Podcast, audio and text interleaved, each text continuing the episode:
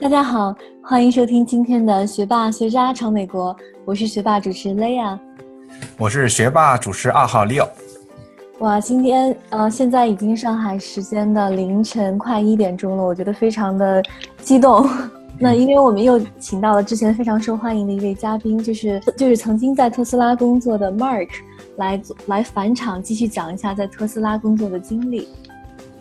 嗯，对，因为上期节目的话，Mark 跟我们分享了很多。他自己的闯美国的经历和一些包括一些特斯拉的一些经历，但是这期节目我们更更想就是注重在特斯拉的一些产品，包括它这个在生产线上的一个整个流程，因为特斯拉是代表一个一个行业的未来嘛，所以说我们很关心到底在生产线上有多少工人，它整个生产流，啊，艺术是怎么样，包括它的一个未来这个电池的发展是怎么样，所以说我们非常高兴的又请到 Mark 返场。跟我们分享这些。那首先还是请 Mark 啊，跟我们听众朋友再打声招呼吧。Hello，大家好，我是 Mark。然后我之前在 Tesla 里面工作，然后之前是在那个 Tesla 里面做 Manufacturing Engineer，后来做成了 Technical Project Manager。然后想分享一些，然后给呃给大家分享一些在 Tesla 一些工作经历和一些我的一些人生体验和一些想法。对，对。那首先的话啊。我觉得就是对于特斯拉这个产品来说，我个人理解，实际上特特斯拉啊，它是一个非常就是呃就是不一样的吧，因为它是一个科技和一个嗯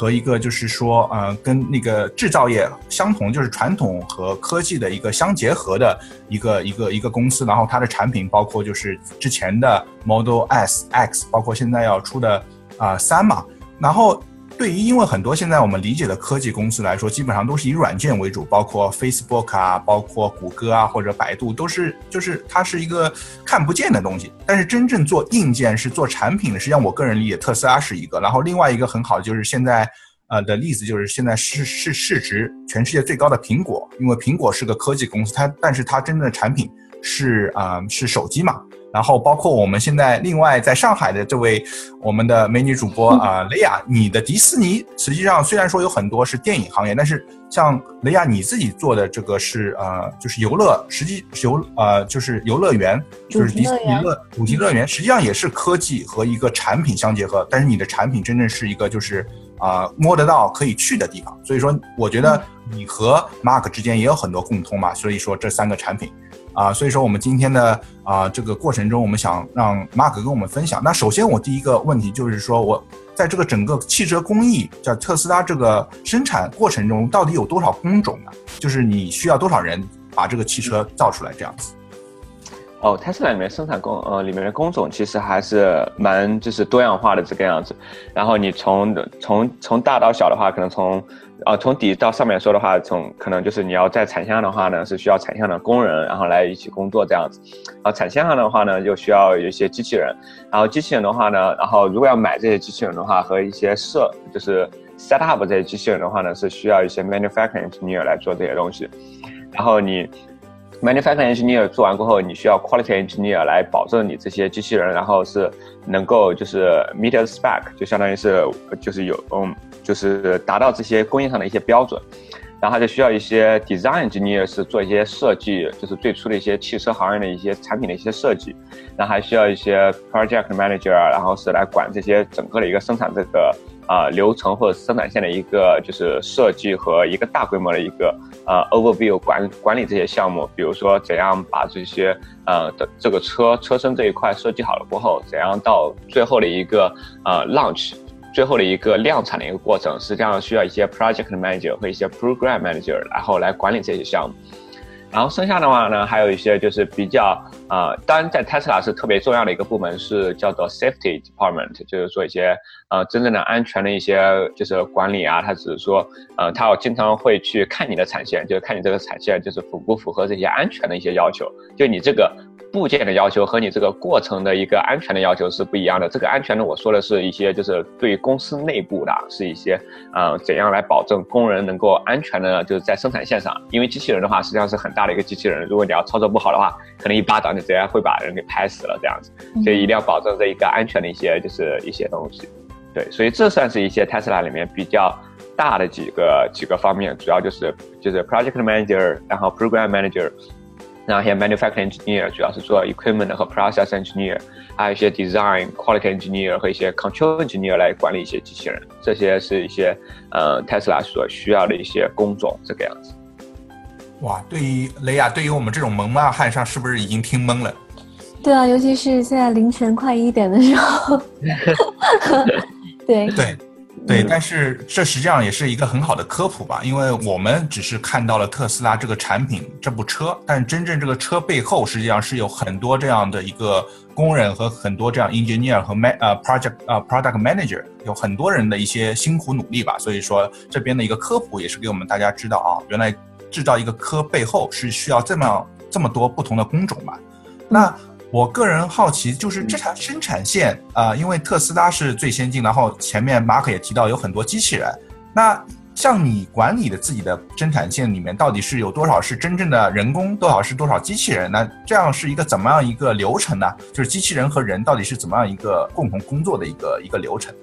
嗯嗯，生产线和机器人的话呢，就是嗯，这样当当然是根据你每个就是不同的部件的制造的加工加工工艺。和那个每个具体的一个部件来分的，所以它的每个生产线的话呢，它的机器人和那个工人的比例是不一样的。我之前负责的话呢，主要是负责车身的一些制造这方面，主要是做那个高压铸造。就比如说你给那些车身的一些结构件，比如说你要是一不小心，然后你撞到你的，就是把你的车跟别人的车相撞了，然后它的就是你的车的前部前就是一些结构件是需要吸收最大的一些碰撞能量来保护你整个驾驶员的和整个这个车的安全。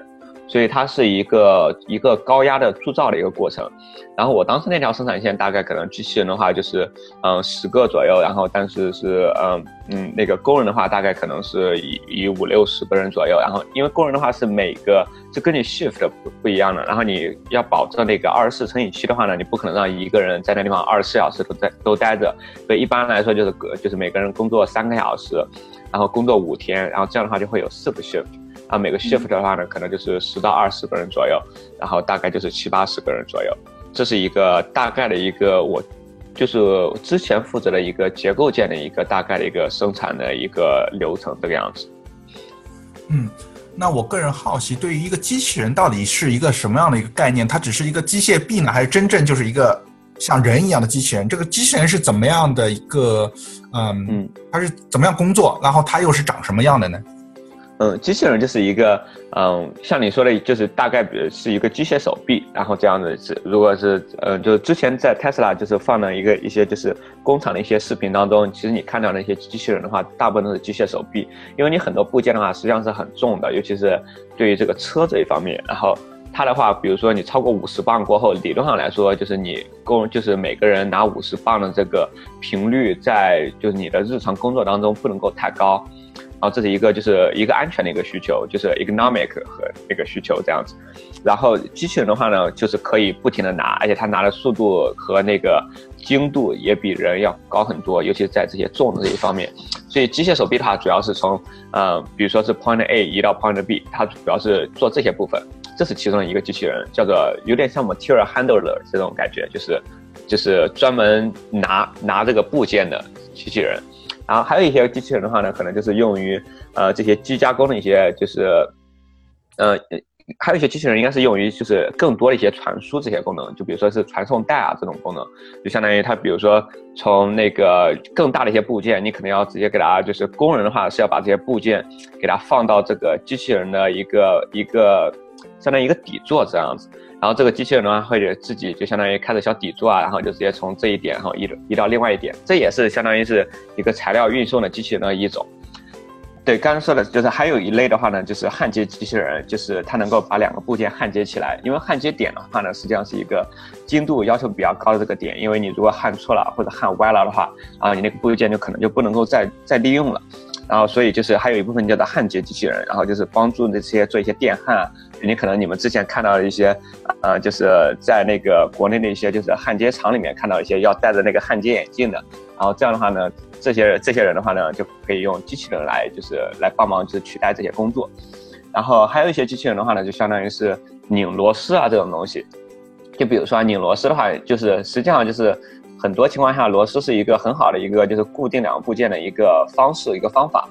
然后，但是你你这种螺丝多的话呢，比如说你一个部件有差不多二十个螺钉，那你每个人就一个一个拧的话，你要拧二十个，这样的话就会比较麻烦。所以就会有些机器人的话呢，它就直接上面有个 fixture，然后它就直接相当于把这些 fixture，然后直接固定在你这些螺钉上，然后它一下可以同时拧二十个。这样的话呢，就是它的时间，就是它的效率会提高很多。这样，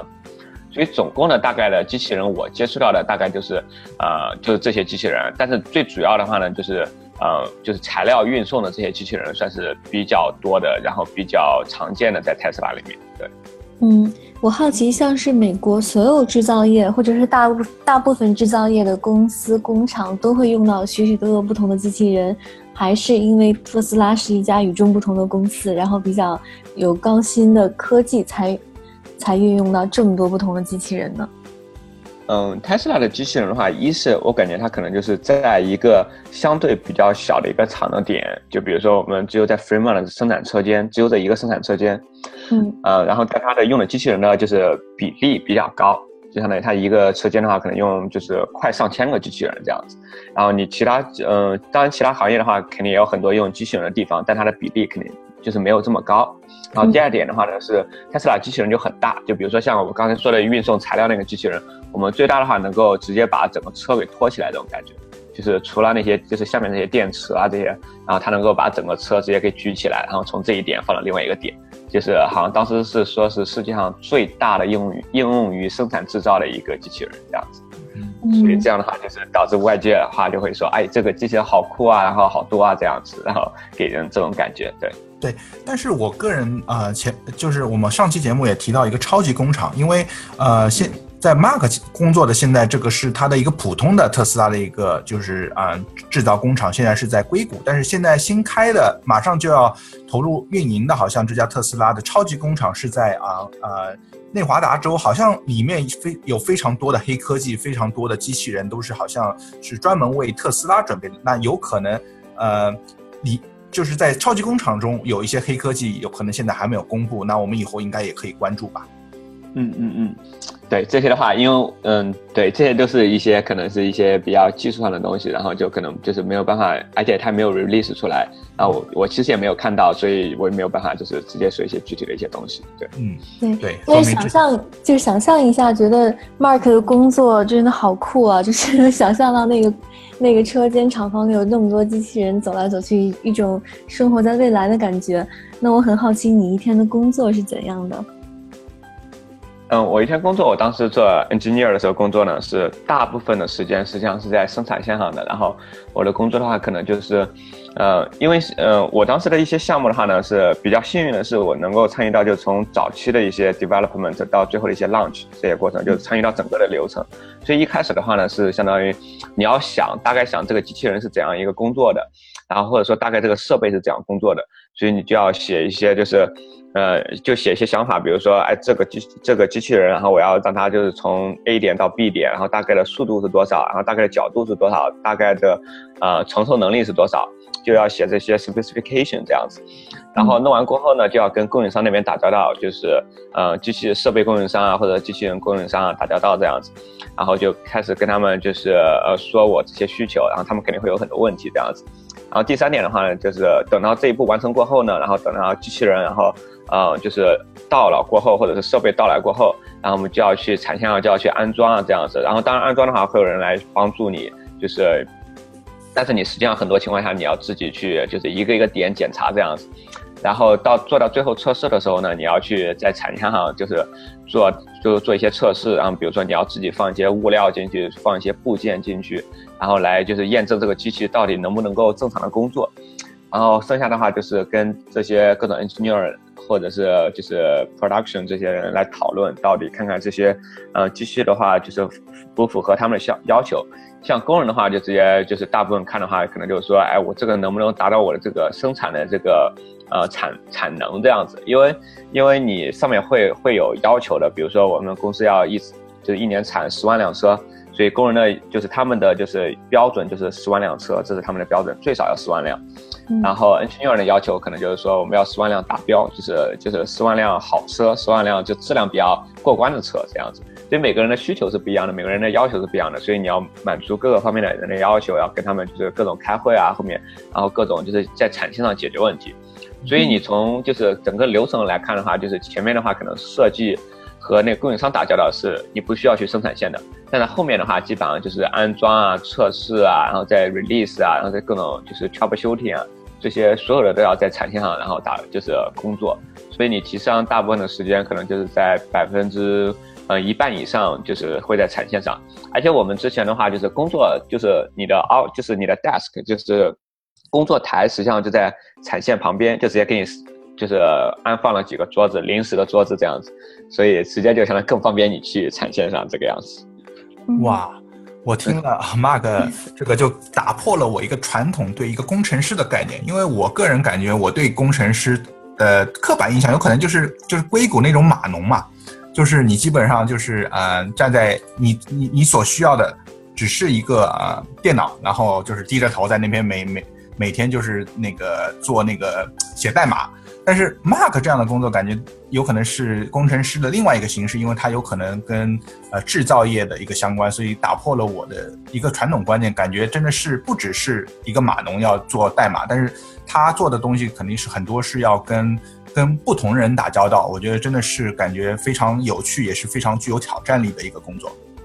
对我们之前还有就是就是工程师就直接自嘲嘛，就直接说，哎，我们就是产线工人，因为我们有的时候就你就要拿那些就是 wrench 啊，拿那些 screwdriver，就那些螺钉啊、螺丝啊、螺丝刀啊，然后拿一些就是起子啊，然后再拿一些就是呃 hammer，就是那种锤子啊，然后还要再拿一些呃，就各种乱七八糟的你所能够想象当中的，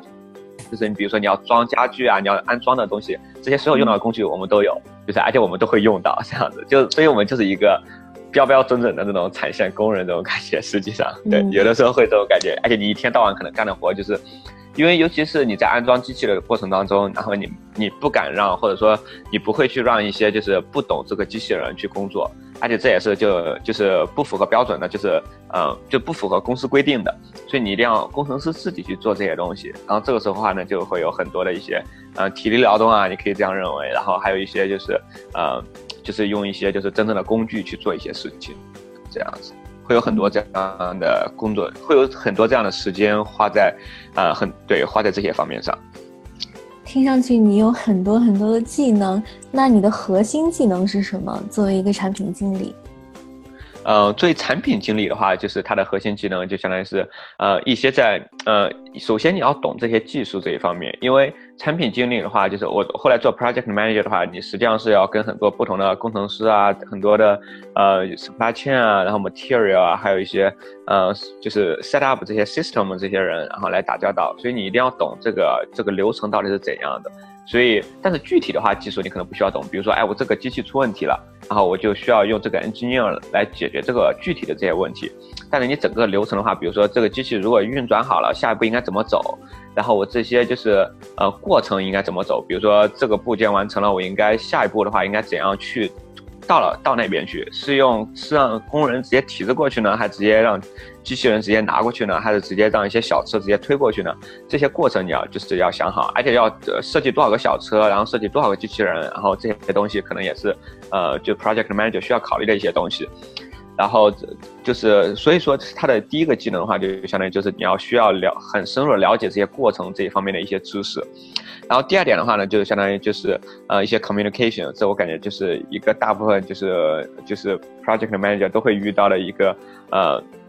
遇遇到一个问题，然后也是一个非常有挑战性的一个一个地方。然后你怎样来说服别人？因为很多地方情况下是，呃，因为工程师的话就是 quality 那从 quality 这方面来说的话，他永就是想到的是要百分之百就是这种合格。但是其实你要在工厂就是生产车间的话，你可能就是没有办法达到百分之百，或者说没有办法达到他们所认可的这个要求，所以你就需要做一些 compromise，然后。工人这边的要求呢是想说，哎，我一定要达到这个产能的这个要求。但是你如何达到这个产能这个要求的话呢，你的质量可能就不一定很好。所以就是工就是工人之间和这个 quality engineer，然后之间肯定会有一个这个冲突。然后你 manufacturing engineer 呢，跟 design engineer 的话，可能又有另外一个冲突。比如说 manufacturing engineer 的话，就我要造这个东西，但是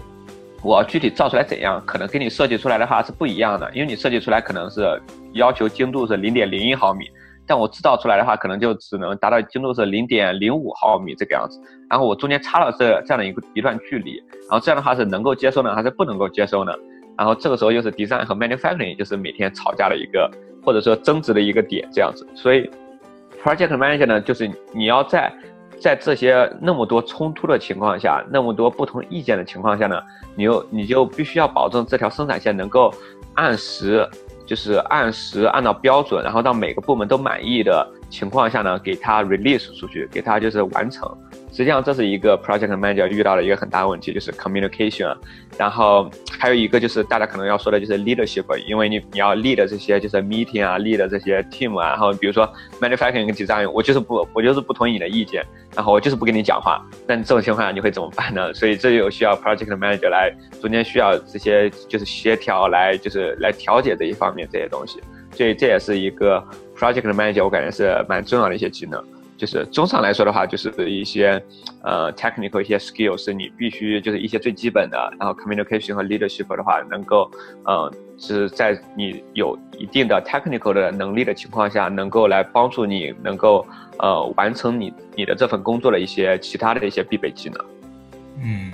哇，听上去是一个不简单的活啊。嗯嗯嗯，对，但是 Mark，我个人好奇，因为你前面讲了这么多，你工作的每天是怎么样的？那我好奇你就是在特斯拉的这个呃这几年工作的经历中，有一些什么有趣的小故事或者一些个人感想，可以跟我们听众朋友分享一下吧？我觉得肯定是有很多，呃有泪有血的故事吧。嗯嗯，那就先分享一些就是比较苦逼的、有利的，就是 有 有血的故事好了。就是比如说我当时就是呃，我不知道其他的工程师有没有这样子。然后我我其实跟大部分的就是其他的就是车企的公司就是了解过，因为他们的工程师，比如说像美国三大就是就是福特啊，然后克莱斯勒啊，还有就是通用啊这些公司的话，他们的工程师的话是不允许你去提一些部件的。就比如说，你要是呃，你你有个东西你到了，比如说你有个就是呃工具你到了，然后你要自己，你不能够自己去拿，你需要工人来帮你拿，因为那是工人的活。你如果要是能够做这些活的话呢，那工人就没有用了，是吧？所以有一些就是工人保护组织，然后就直接让你 engineer，你不能去做一些体力活这样子。然后在 Tesla 呢是是就是比较 open minded 的，就是你工程师的话呢，既要做一些。呃，体力活啊，又要做工人的活啊，又要做一些维修活，维修维修员的活啊，又要做一些测试员的活，这个样子。然后，所以我当时记忆犹新的话，就是我当时刚来第一周的时候呢，然后当时老板就跟我说，呃，你要体验，你要想要真正的了解这个流程是怎样的，你就必须要到车间里面、下工厂里面来跟工人生活，然后跟他们一起工作，跟他们一起体验一下、学习一下这样子。就我当时刚来的第一周就直接被发配到工工厂了，然后我当时就是穿的整个服装就是工人那种服装，其实你你完全就分分辨不出来我到底是工人还是 engineer。我当时第一周我当时下到工厂的时候，而且他的工作时间是早上五点钟开始到晚上五点钟，他是工作十二个小时，每天工作十二个小时，工作十天这样子，然后我就要跟他们一起工作这样子，然后我就早上五点钟就到了，所以我第一周的话就看到了就是呃就是 Tesla 这边就是早。之前不是说就是看到什么洛杉矶凌晨五点钟的太阳嘛？我第一周就看到了的硅谷凌晨五点钟的是怎样的一个样子，所以呃，然后那个时候呢，然后你要干很多的体力劳动，就是你会就提很多的一些部件这样子，然后就不停的在就是搬东西啊，然后不停的然后再像他们一样就拿着那些模具啊，然后在上面打磨一些东西，而且那个时候的话呢，因为我们的产产能还没有完全的提高起来，主要原因就是因为没有那么多的机器人嘛。所以当时应该是一四年，当时刚开始的那两周，我应该是打磨了好多辆车，就很多辆车的部件是我们真的用手工里面敲出来的。你比如说有一些就是金属的一些部件，或者是铝制造的一些部件，它的可能尺寸的话，到最后需要一些校正。理论上来说呢，是需要机器人来校正就好了。但是那个时候呢，我们就直接需要用，就是拿着自己的锤子在那上梆梆梆梆梆在那上敲，最后可能就敲了差不多两周的一些东西，然后来学习这些整个的一个流程。所以这是。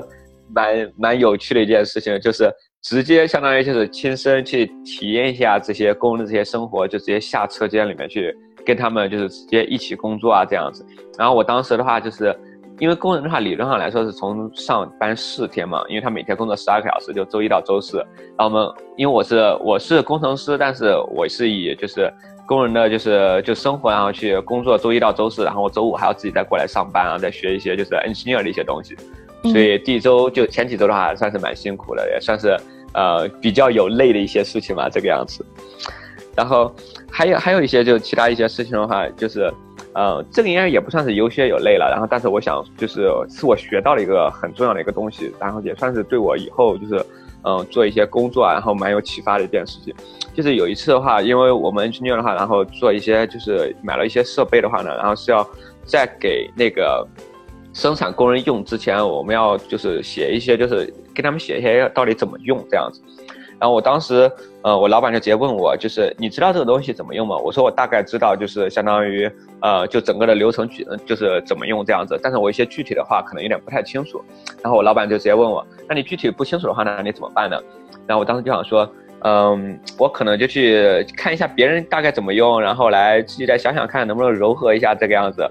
然后我当时用的东西好像是直接是好像是 copy 一部分，我当时用了 copy 这个字眼。然后我当时我老板就是，呃，就是直接问了另外一个人，就是就坐在我旁边另外一个人，就直接说，哎，你认为应该怎么做？啊，那人就是他是个美国人，然后就直接，呃，当时直接来一句，哦，我认为应该 create 一个新的一个东西，所以他当时直接用的那个词单词就是 create，所以我当，然后我老板就直接说，对，这才是正确的，就是回答，就是你你一旦没有一个东西。然后你不应该是想要借鉴别人的东西，而是应该你要 create 一个新的东西，然后你要自己想自己做一些测试，然后来发掘出出来到底哪一样是最好的一个操作这个机器的方法，然后你来给它制造出来，然后来 create 这一个生产这个流程生产手册这个样子。所以他当时就用了这个 creator 这个词，然后后来对我的影响还蛮大的。就比如说我后来做一些就需要在生产过程当中，我需要一些就是真正的一些模具啊，需要一些夹具啊，需要一些工具的时候，然后第一反应就是相当于说，哎，我怎么样用自己的方法来给它做出来？然后等到我用自己的方法过后，然后可能再看看别人，相当于之前或者是别人会给我一些很多意见啊，或者说别人会说一些他们一些想法，然后这样的话呢，然后。才能够让我把自己的一些最初的想法，然后我就会想，哎，我为什么当时会这么想？然后如果我要是别人的方法会怎样更好，或者说会怎样会没有我这个方法好，所以我会有一些比较这样子。这样的话，实际上在你工作当中是一个很快的一个学习的一个进程，就是一定要多想，而且要从零到一这样子，然后把一个东西给它 create，然后创造出来，而不是相当于是 copy 别人的，然后是来做一个类似的一个东西。嗯。哎，这样我觉得特斯拉公司这种精神特别特别棒，就是嗯，不仅是管理层，而且是像你可能那个时候还不是说工作经验很很很丰富，就是比较稍微比较呃嗯初级一些的新人员工，从那个时候也开始鼓励你去创造，而不是去借鉴之前的经验。然后这个是我觉得大部分公司都做不到的。嗯，嗯。哎，我感觉特斯拉的文化可能就是这样的，因为，呃，我之前就是有读过一个新闻，好像特斯拉的就是平均的工作年龄是小于二十，小于三十岁的这个样子，就大部分的话都是，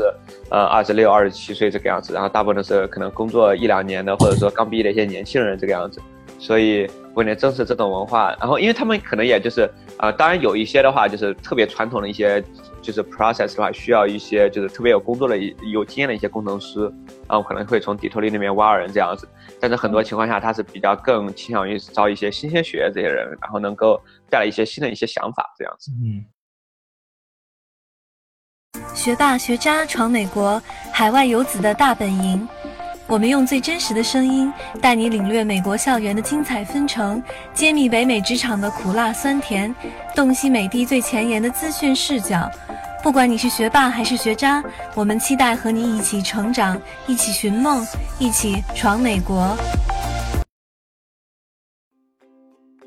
对，那前面说了这么这么多好的特斯拉文化，然后我这边要吐槽一个，因为我听很多。啊，就是看到报道嘛，但是特斯拉因为也因为它是一个创业公司嘛，所以说它的工作时长和强度是非常大的。那这个呃，Mark，你作为一个过来人，能不能分享一下特斯拉在工作强度和工作时间上这样一个啊文化？啊，又要说到有就是有血有泪的事情了这种。然后呃，工作时间的话，就是做 engineer 的话，尤其是跟产线相关的话，尤其是跟最新的制，就是最新的车型的生产的制造相关的这个。呃，这个 engineer 的话，他的工作时间其实和压力是相当大的。他基本上工作时间是十二个小时每天，然后可能是长达七天的工作时间这样子，就每周都长达七天，就有可能你要连续个五六周的话，你可能就是连续长达三十多天的这样的一个工作时间。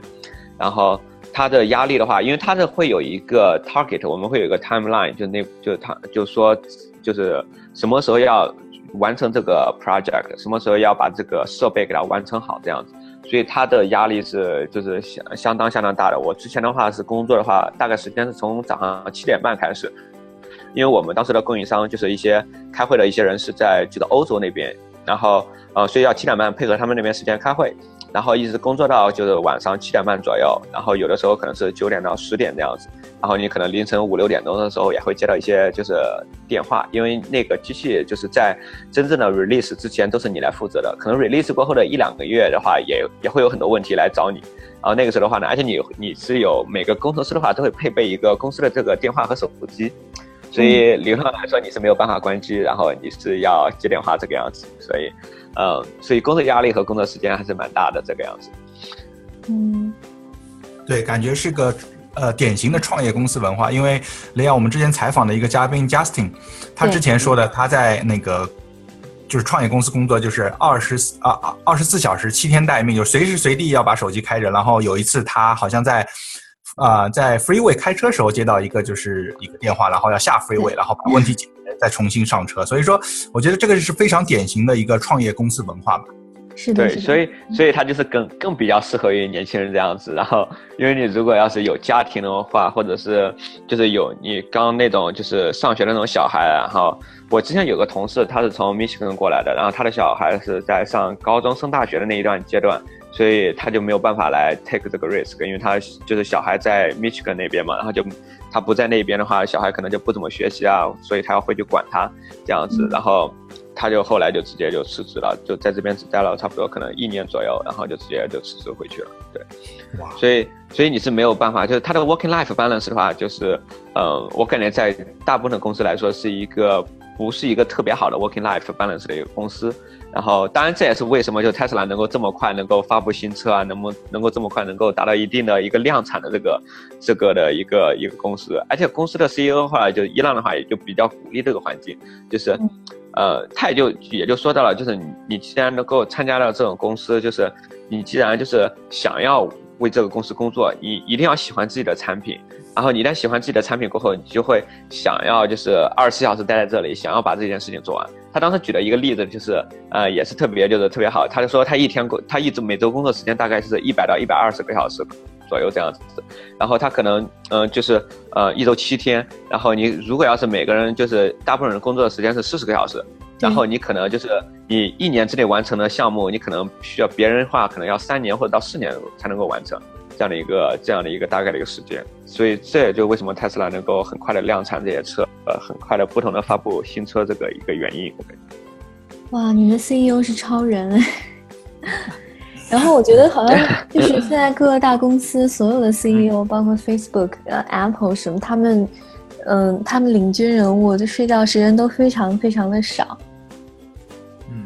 对，因为作为创业公司，它一定要跟跟上这个时代，然后做出变化，然后就是他们要付出真的比常人更多的一些努力吧。所以说，创业公司这个文化，就是因为你要作为像特斯拉这样公司，要作为改变世界的一个领领导者，你要付出比别人更多的努力。所以说，呃，去特斯拉的公司，像 Mark 前面跟我们分享的，是有得也有失。你得到的是你成为。啊，改变未来的一部分，但是你付出的有可能就是时间和精力上。但是我觉得对于年轻人来说，实际上是一个很好的机会吧。嗯，对，尤其是我感觉，如果你要是真的很喜欢就是这个产品的话，实际上你的你的每天的你的 inspiration 的话，就是你想要做自己喜欢的事情，而且你一旦喜欢，就是。这个就是这个产品的话，这件事情的话，我感觉它的反而是你快乐的一个一个地方，就是快乐的一个所在，这样子，就是所以所以就是两方面看待这个样子。但是如果你要是不太不太喜欢这件事情，或者说这项目哦你还说 OK，然后你想要试一些其他的事情的话，这反而是一个就是一个负担这个样子。这也是我后面就是为什么就是转型到就是 project manager。一个原因。然后，而且我记得当时就是有一个另外的一个就是小故事，就是直接，因为我当时我的那个设备实实在是就是大家每天都在争吵，就是实在是，而且每一旦争吵过后过后呢，然后就比如说 quality 就直接说，哎，我认为你这个不行，然后他，然后你你这个时候你就该想就怎么做才能够让他们满意，这样的话，但是做这件事情或者怎么做，然后没有人来告诉你。然后，然后你在想，或者说你想到怎么做，或者说你得到了就是怎么做的这一个思路或者一个方法，然后做这件事情又是来你，就你要来自己去做这件事情，所以这也是一个一个很，呃，很花费时间、很花费体力、很那个。呃，消耗这个自己的一个精力的一个一个过程，所以我到我记得当时到最后的时候，我实在是真的有一段时间真的是不想干了，不是有段时间就有有几天就直接是相当于直接一点都不想做了，然后就每天就是差不多九点钟十点钟就是再回去，然后就就很累，然后又是就又很 frustrating，因为你这个项目就是一因为你有的时候就是他们不给你 release 的话，你会 delay 这样子，然后我记得当时就走之前我就直接狠狠的朝着那个机器比了一个中指这样子，我说我不行，我不要跟我不要再干，我要走。这种感觉真的是会有会有那就是会有那种那种冲动这样子，对。对，然后但是现在回来回想起来还是还是蛮好笑的这样子，对，那个时候还是还是很年轻啊，那个时候就直接就是很很不恰当的直接对着机器比了一个中指，然后直接走了这样子，嗯，对。对对，感谢 Mark 跟我们分享这么多有趣的小故事吧。那么回到这个主题，就是对于特斯拉这样的一个产品，因为我们前面一直提到特斯拉的产品是一个跨时代的，那它和传统工厂的一个车厂的一个区别在哪里？因为我个人理解，有可能特斯拉的话，就是它有一个电池嘛。那除了电池以外，作为一个内行人来说，呃，Mark，你觉得特斯拉这个他们的制造工艺和传统车厂到底有哪些区别？它的话哦，制造工艺来说的话，可能它就是机器人比较多。然后它的嗯，就是车的话，就最多的话有几些，就是嗯，welding 啊，然后 car 就是 stamping 啊，然后还有就是 general assembly 啊，还有一些呃，还有一些还有另外一个呃，还有 coating，对，四大四大工艺，就是刚刚我说的这些的话，就 Tesla 也有，它是跟传统工厂的话是呃传统的汽车厂是一样的。然后它有另外一个就比较高科技的地方呢，可能就是用的机器人比较多，然后呃。然后就很多情况下都是来机器人完成一些事情，然后不是来人工完成。因为我们的话就是，呃，特斯拉之所以我感觉能够发展这么快的一个原因，其实它是没有一个呃工人的这样的一个，就是一个不能说是负担吧，就是它的是一个这个包裹在身上。你比如说。是，就是三大汽车的话，汽车厂的话，传统汽车厂，它要做一些改变的话呢，它很多情况下工人是不同意的。你比如说，我要就是装一个机器人来取代十个工人，那这样的话，工人组织协会是不同意的。这个样子是，就是你你会取代他们的工作，他们会遇到这些抵触这样子。所以机器人的话是 Tesla 的一个比较一个好的一个点，就是呃能够能够减少到他身上很多这些包裹的这一个点。包袱的这一点，然后第二点的话呢，我感觉就是它的是智能汽车这一方面，然后它就是，呃，就像你说的是，它是它是电动车，但它实际上另外一个也是一个智能汽车，因为它是有一些它的整个的这个操作系统就是一个中央的控制屏嘛，这样子。然后它的话，这个控制屏的话呢，实际上是跟那个呃，就跟你的手机一样，它是我们是能够通过这个 cloud 就云端来连接这个样子所有的这个汽车。所以我们在就是内部的话，能够看到你这辆车在哪里，你这辆车有没有开车门，有没有关车门，有没有加速，速度多少，然后你的温度是多少，然后基本上就所有的就是跟你这个车相关的这个东西，我们都能够就是得出来。所以这就又扯到另外一个大数据的一个东西。所以它整个的话就是。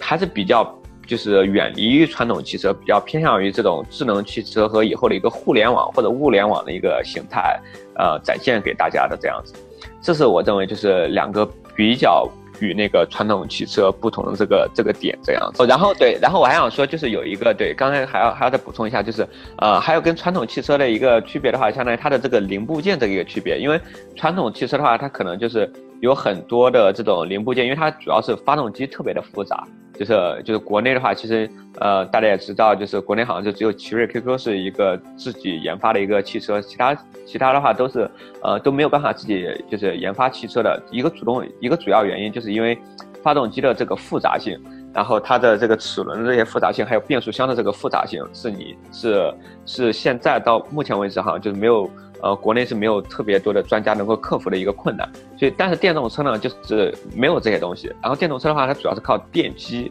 来取代这个发动机，然后你电机的话呢，整个就只有电子和转子和一些呃 inverter 这些就是控制器，然后这个这几个几个大的一个东西。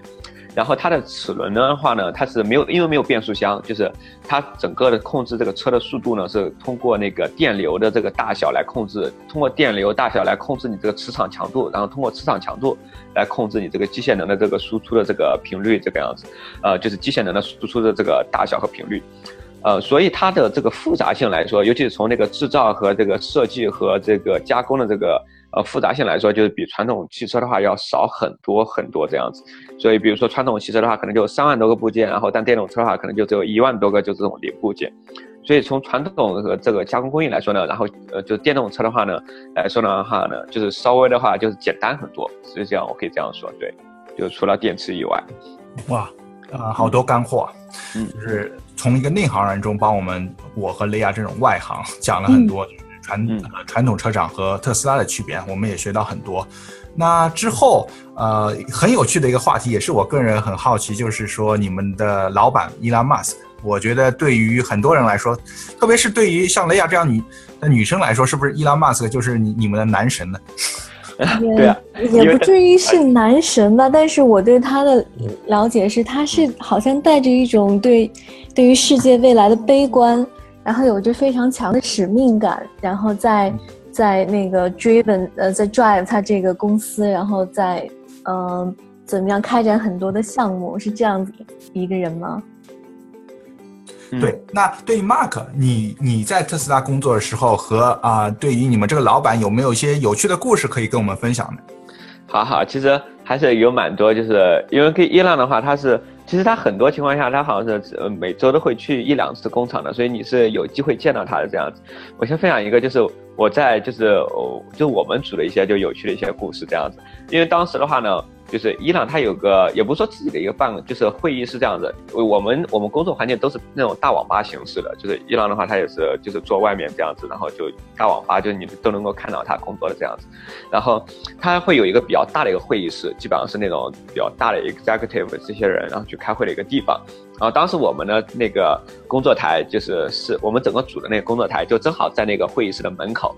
然后就是有一次，因为你要下车间嘛，所以你的就是工作台上会有一些你的鞋子啊，也不是工作台上，就你的你的那个工作台下面会有你的一些工作靴啊，就安全靴啊，然后安全帽啊这些东西。然后当时就是因为我们组里面有个人就可能就乱放了吧，就直接就是摆的好像不是很整齐这个样子，然后就是看的比较杂乱无章。而且伊朗的话呢，他是正好开完会，然后也就比较巧，他开完会可能就是发那种短信发 text，然后就玩手机也没有看到，然后正好就是就就是他是边发边走路嘛，正好走路就走到我们那个工作台，我们走的那个组的工作台旁边，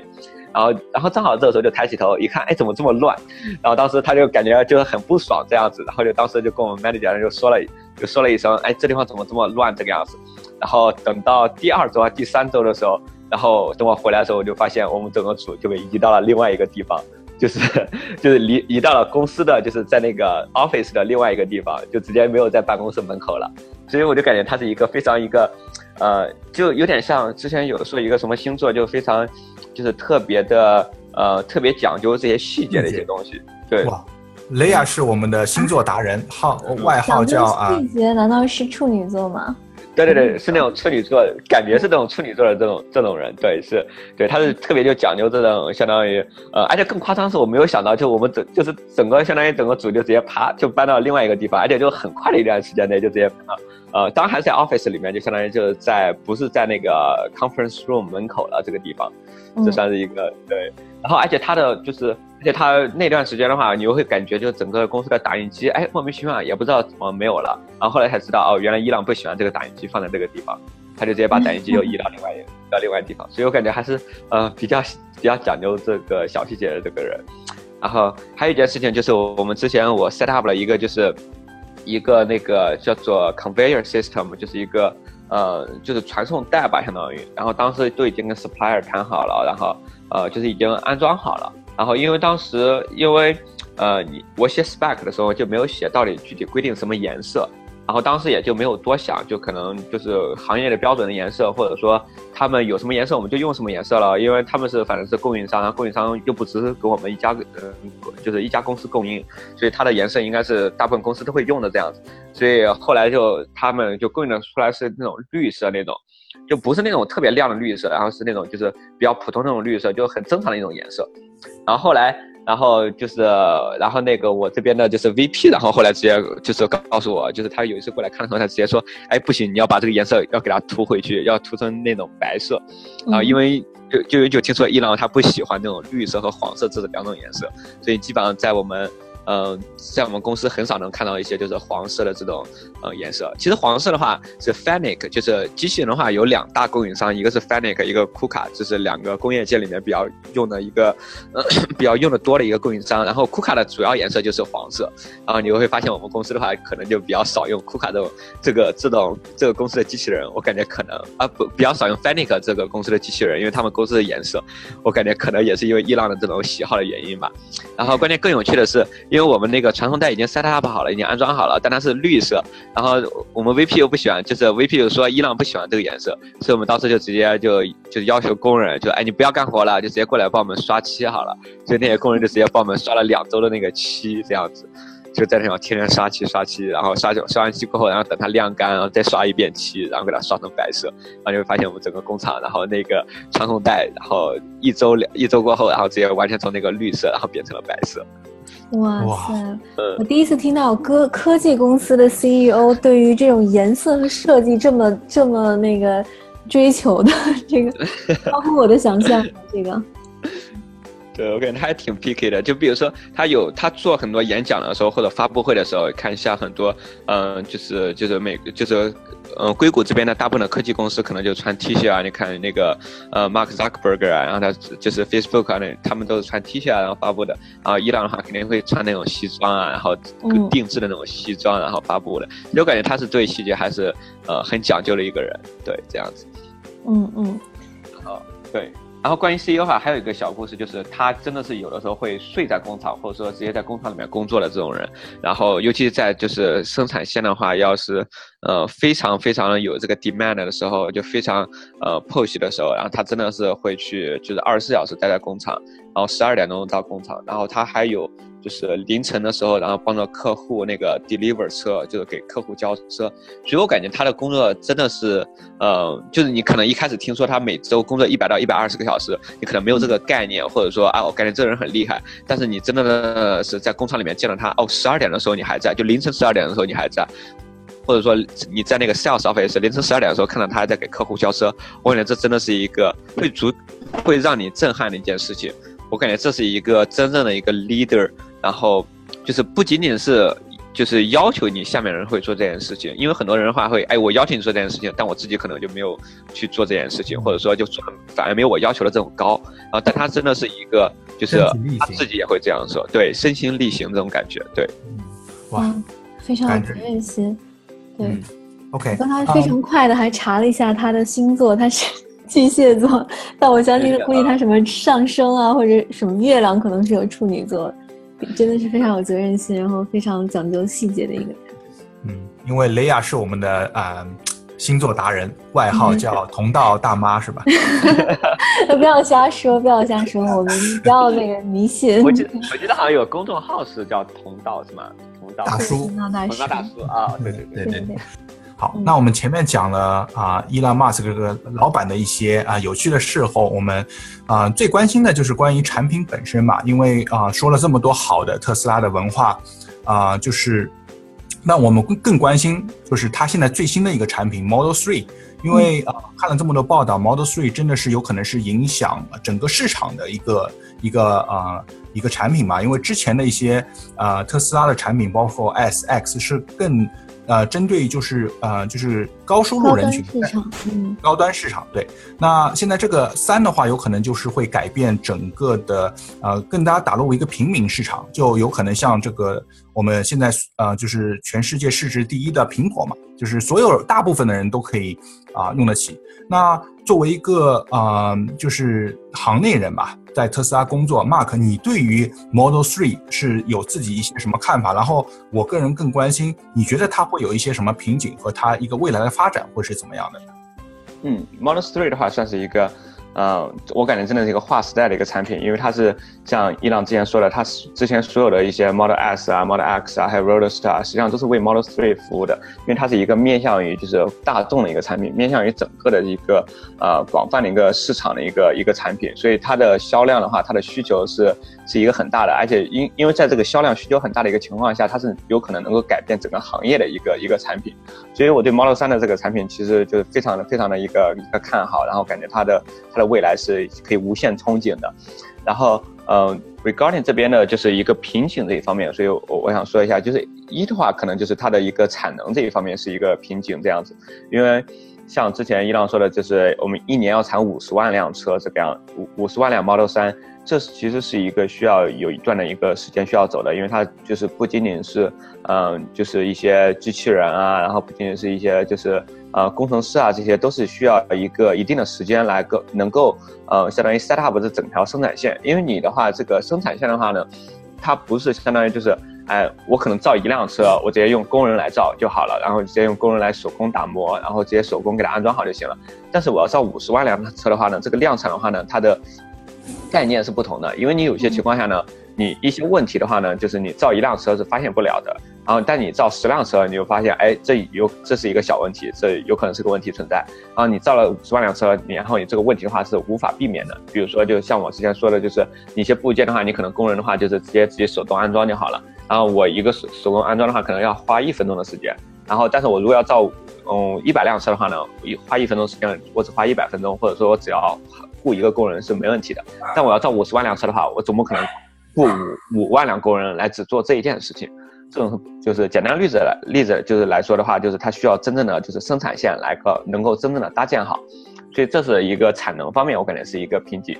第二方面的话，相当于是技术方面，我也想说一下，因为 Model 3的话呢，它的整体的一个思路是一个智能，就是自动驾驶的一个思路，这样子，就是全自动驾驶。就不像现在说的，就是 autopilot，autopilot 的话只是一个辅助驾驶，只是说，嗯，其实现在的话已经就是 Model S 和 X 已经实现了这个功能，就是呃，你能够自己自动跟车啊，跟前面的车啊，然后能够自己自动换道啊，这些都是相当于是，呃，一些就是通过一些 camera，然后通过一些云端，就是通过一些就是计算，然后能够达到的一些就是功能。然后 Model 3的话呢，主要针对于是自动，嗯，自动驾驶，自动驾驶的话就相当于。你不用手扶方向盘啦，你只要就是输一个地址，然后它就能够直直接给你开过去这样子。然后在硅谷这边的话呢，其实很多公司的话都在做这个无人驾驶这一方面，然后做就是自动驾驶这一方面。实际上，然后但是嗯，完全没有。之所以这么多公司在做，然后就是因为它没有一个真正的一个公司能够就是完全的给它做出来一个最优的一个系统，或者说最优的一个算法。这也就为什么就每个人都认为自己可能是这个行业里面比较好的哦，那我就直接自己出去单做了。所以这也就为什么这么多的小公司，这么多的 startup，然后这么多的呃人才啊，然后分散就是在做就是这件事情。所以我感觉 Model 3的话呢，它的这个技术的话，自动驾驶的话，这个技术的话呢，还是呃就是需要就是一一段的时间。然后但是，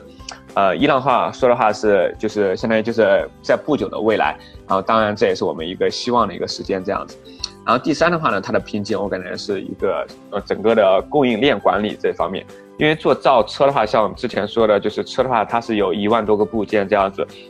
然后它的这些就是呃，即使相对来比传统行业少很多，但它实际上的话呢，它也是有很很大的一个嗯供应链来支持它做这辆车。因为比如说，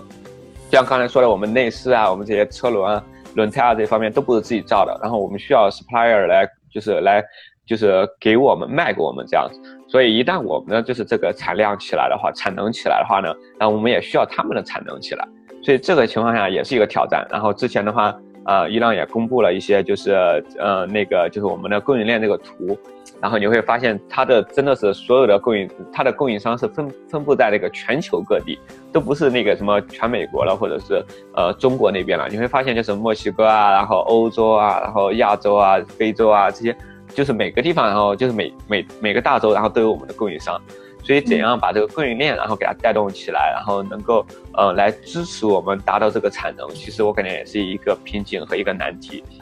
然后，但是就是这些的话，都是就像我之前我们就是做 Model S、Model X 然后这种难题一样，我感觉这些就是总会得到解决，然后呃会得到一个就是妥善的一个处置这样子，然后能够给那个就是整个的这个电整个这个汽车市场，然后带来这个 Model 三一个比较一个比较好的一个这个这个发展空间这样子。哇。听上去就是它其实瓶颈还是有许多需要克服的地方。那我好奇，就是像你了解这么多关于这个 Model Three 的细节之后，你会去买这辆车吗？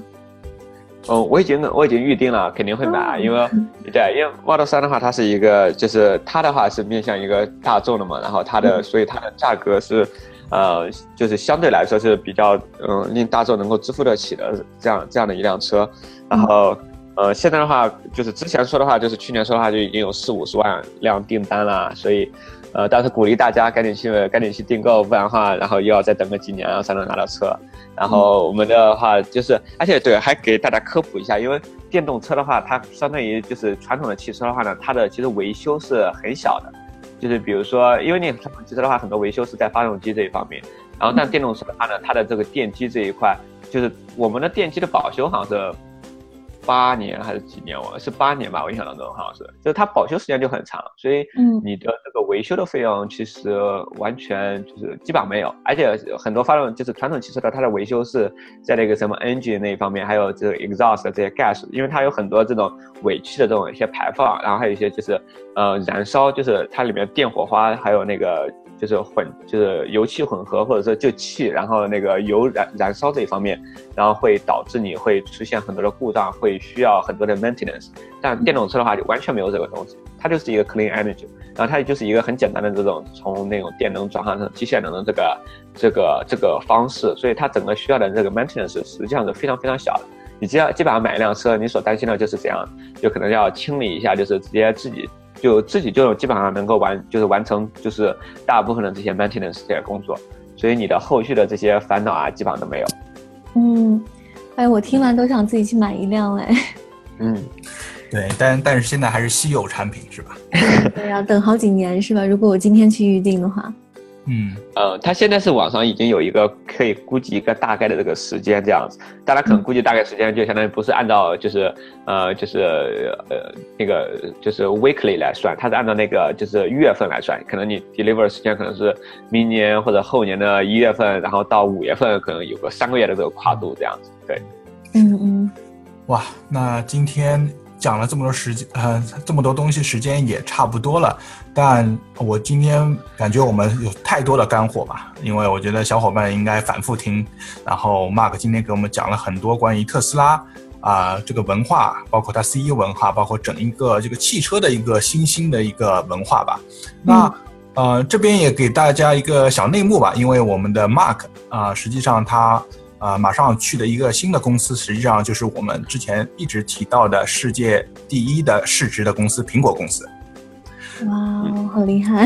对，那之后如果有可能的话，我们也希望 Mark 给我们讲一些苹果公司产品的一些经历吧。以后如果有机会的话，嗯嗯，是对，如果就相当于就是呃。我不知道，就是如果在苹果，然后就是它的，我听说苹果的话，confidential 好像是比较强，然后就是当时希望更多的一些分享一些工作经历这样子，然后想要，就是因为我感觉就是大家在美国的话都是一步一步路，然后都是自己走出来这个样子，然后有很多遇到很多的一些困难，遇到很多的一些想法，实际上是，嗯，因为因为留学生的话，实际上在美国来说是一个比较小众的一个群体这个样子，然后你很多想法就是就是没有办法就是真正的与别人就是得到一个很好的交流，或者说呃一个很。好的一个学习这个样子，所以呃，挺能够挺谢谢那个 Leo 和 Lea 能够提供这个机会，然后把我的一些之前的一些心路历程啊，之前的一些想法，然后来分享给大家，然后或者是大家有对这个兴趣，这个行业有兴趣的话呢，然后也嗯也相当于就是能够有更多的了解这个行业的一些信息，在你相当于加入这个行业之前，因为因为从我的这个就是工作的来看呢，如果你要是相当于想要真的在这个行业里面成功，或者是想要在这个行业里面呃就是就是快得到快乐，得到你想要的东西，就是呃首先了解这个行业，实际上是一个最基本的，然后最重要的一个环节。嗯嗯，其实我们也要感谢你给我们贡献了两期这么优质的节目，因为像特斯拉里面可能工呃中国人比较少，然后我们也是很难得的请到一位中国员工，然后讲了这么多在特斯拉工作的细节，也许很多这些 information 其实都嗯、就很多的信息呢，其实在网上可能在其他的报道中，我们都不一定能去听得到，对吧？嗯，对，特别是 CEO 的这些嗯 洁癖吧。对 对对。对，洁癖，嗯嗯，对，那这期节目就非常感谢 Mark 跟我们分享了这么多啊呃关于特斯拉和他自己闯美国的一些故事。那以后如果我们有一些关于啊汽车行业的一些最新消息，也需要嘉宾的话，我们一定会请 Mark 跟我们分享更多。然后这就是我们这一期的学霸，学渣闯闯美美国美国，嗯谢谢大家。感谢感谢大家。感谢大家。